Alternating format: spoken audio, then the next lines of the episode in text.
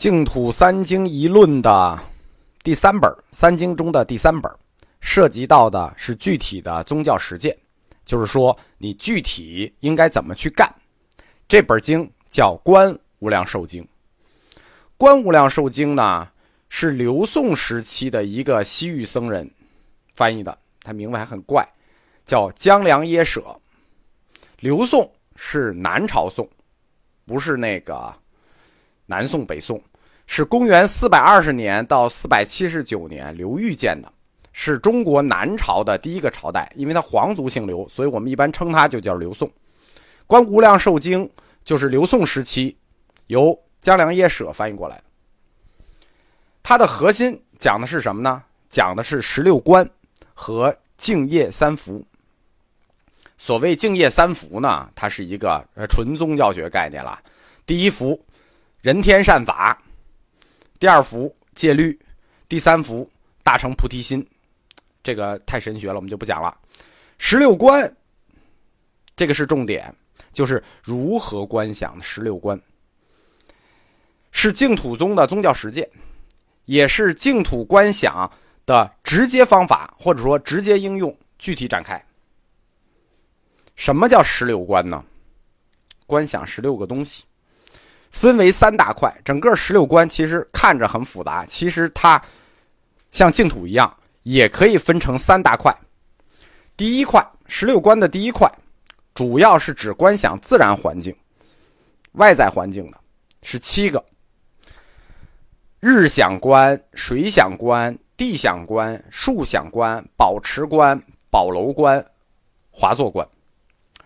看太阳、看水、看地、看树、看宝池、看宝楼、看华座，这就是七个自然观想十六观的第一大块。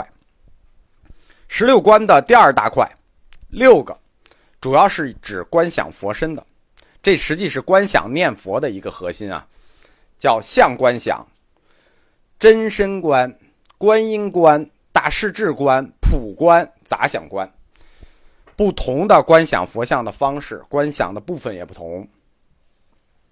这个非常具体，呃，实际上在《观无量寿经》里有非常具体的观法以及观应该出现什么情况，他都写明白了。第三块。主要是观想净土的品级，净土是有等级的哦。净土不是只有一块哦，它也分等级的哦。上辈观、中辈观、下辈观，这样自然观想是七块，佛身观想是六块，这等级观想是三块，六加七加三，十六观，这就是《观无量寿经》的核心，十六观。那还有一个净业三福。啊，人天善法戒律达成菩提心，这就构成了整个《观无量寿经》这三大块，就构成了净土观想的具体宗教实践。而每一种观想也给出了具体的方法。这就是净土三经。那净土核心的经典，除了三经，还有一论，对吧？那一论叫什么呢？叫《无量寿经论》，就是大经的论书。我们说小经《阿弥陀经》。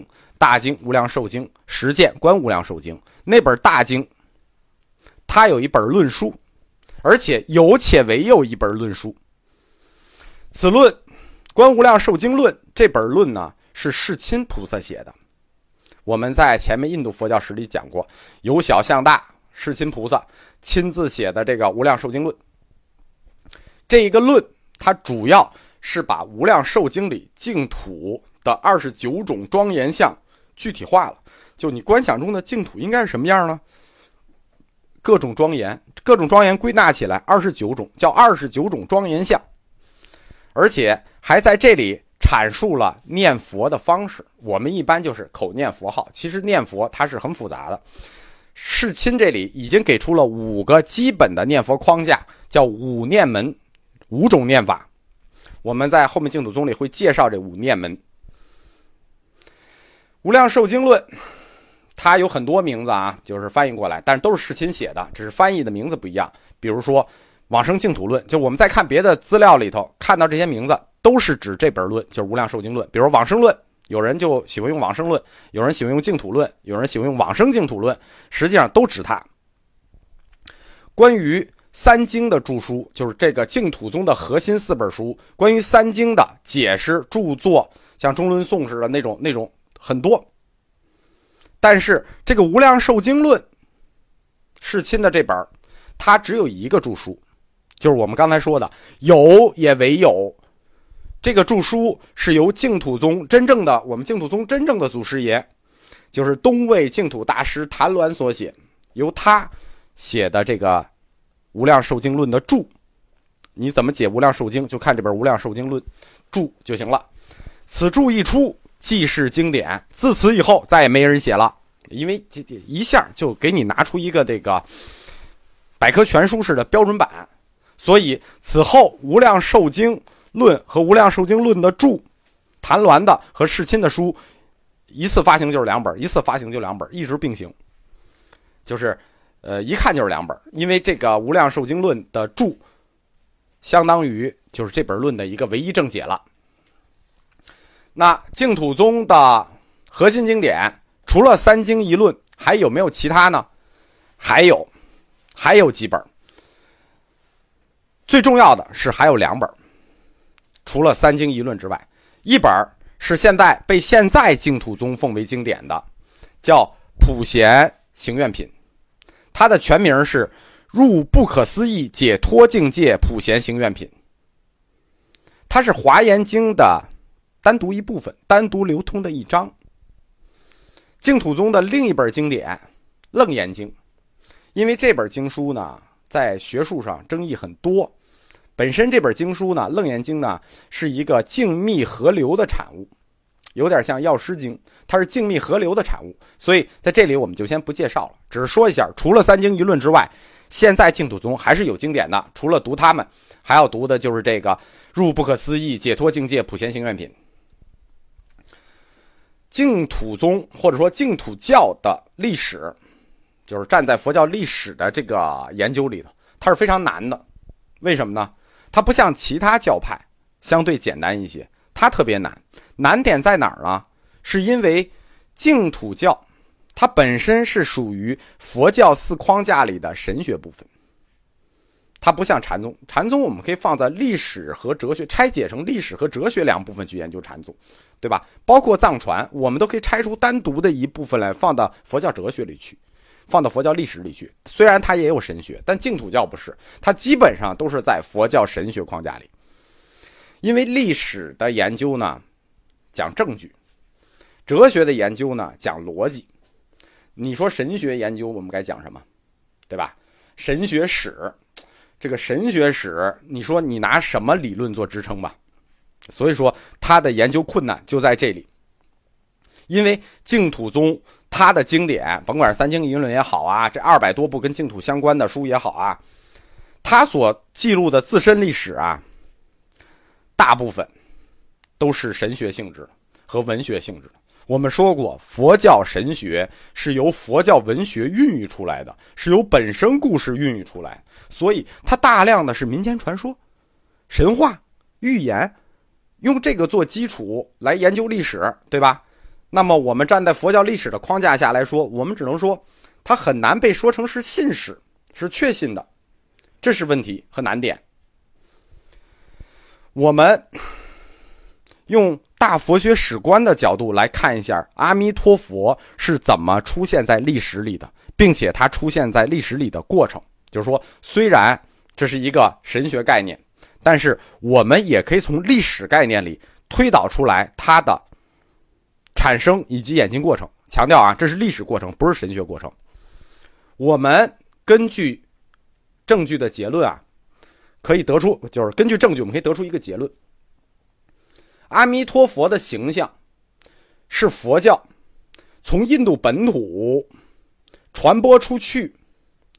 经过中东，受到其他宗教的影响，被逐步塑造传到中国来的，它是被逐步塑造、逐步形成的最终形象。这里头有几个非常大的隐含证据啊，就是隐含证据啊。第一个就是对太阳的崇拜，就是我们说的光明崇拜，因为阿弥陀的意义是无量光的意思嘛，这是典型的光明崇拜。虽然印度。婆罗门教它本身就有太阳崇拜。印度婆罗门教是有原始太阳崇拜的啊，在它六派里都有这个思想。但是呢，印度的太阳神崇拜，它更多影响的在佛教里头，对佛教的影响是对释迦牟尼佛的影响，就是释迦的法身佛大日如来是走的这一趟线儿的影响。而阿弥陀佛，他带有的光明信仰、太阳崇拜，更明显的不是印度本土婆罗门教的这种原始太阳崇拜，而是在他传播路径中，经过波斯地区。带有的光明教派的影子，就是这种光明与黑暗左右二使这种光明教的影子。这是第一个证据，就是阿弥陀佛被塑造的过程中，他是在历史条件下是如何被影响出来的。第二个证据就是关于他力救济的概念的出现。什么叫他力救济呢？他力，他人的力。我们了解佛教，就是我们佛教前面的课也都讲过，佛教哲学课也讲过。它的传统概念是什么呢？自力解脱，自己救自己。如果你不靠自己，靠神的救赎，他力救济，对吧？就是哎，有神来救我了，不用我自救了。非自力而他力，这一看是什么呢？这一看它就不是原始佛教的路子。原始佛教教法讲什么？讲自觉、自证，换句话说，就就是自救，整个是自解脱、自我解脱、自救的过程。而阿弥陀佛呢，他是属于这个这个经里说佛力接引，就是佛直接来接你过去了。很显然，这叫外力解脱，对吧？这个就不是原始佛教的概念，因此他力解脱的概念在佛教里出现，这也是受到其他教派的一个影响。第三，就是关于佛教祈祷形式的出现。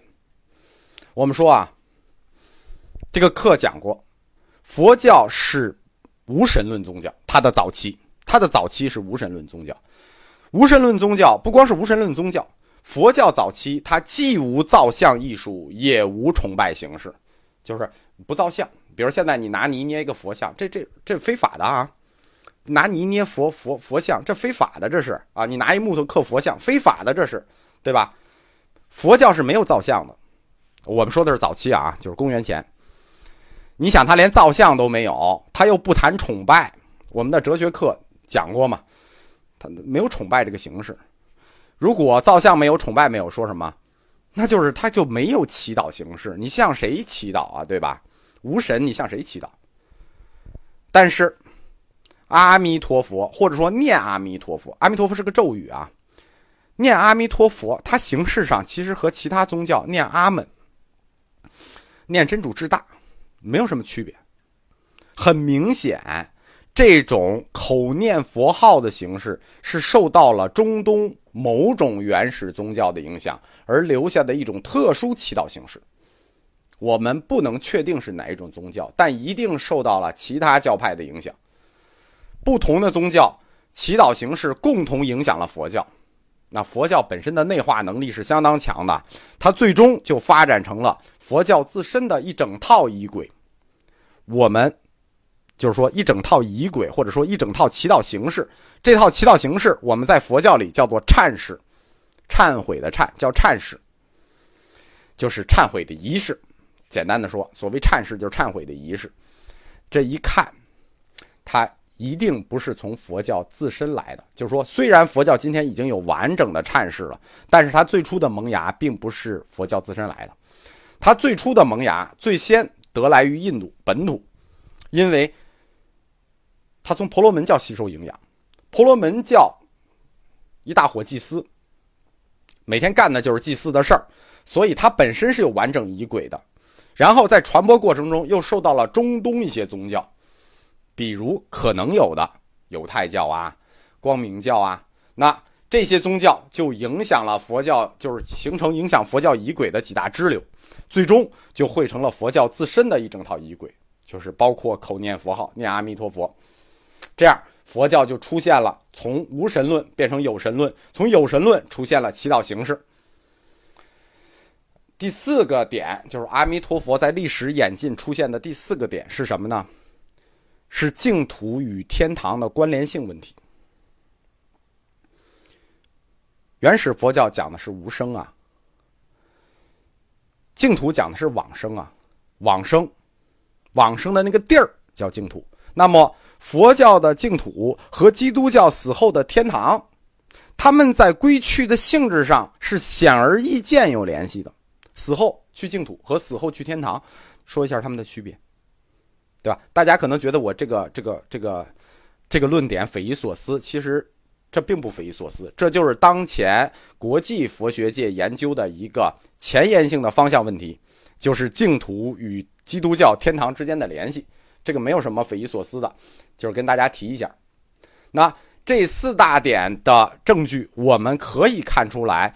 阿弥陀佛是如何逐渐、逐渐这个形象和这个信仰丰满起来的？其中还有一些小的证据，比如说，呃，我们经常说的佛有三十二相、八十种好。你把这三十二相、八十种好你列一下，你自己看一下，一下你其实有很多东西你一看就明白了。头发什么样？皮肤什么样？手什么样？脸型什么样？那很显然。这三十二项八十种好，它就不像亚洲人，它就是传播过程里头其他人种的某一些形象描述了。有一些亚洲人的形象，有一些呢根本就不是这个这个亚洲人种应该有的形象。我们提到了四大证据，这是非常明显的，还有一些隐含的小证据。这一些总的加起来，我们一看，如果我们对佛教很了解。说明这些概念和佛教的原始教义根本就不是一脉相承的，完全两回事儿这可能跟净土思潮它起源于南印度有关，它是南印度发端的五天竺的南部。我们在相望集的印度史里讲过啊，南印度是个什么地儿？雅利安人侵入之后，这帮土人就越来越去南边，那边基本上就没有什么雅利安人，对吧？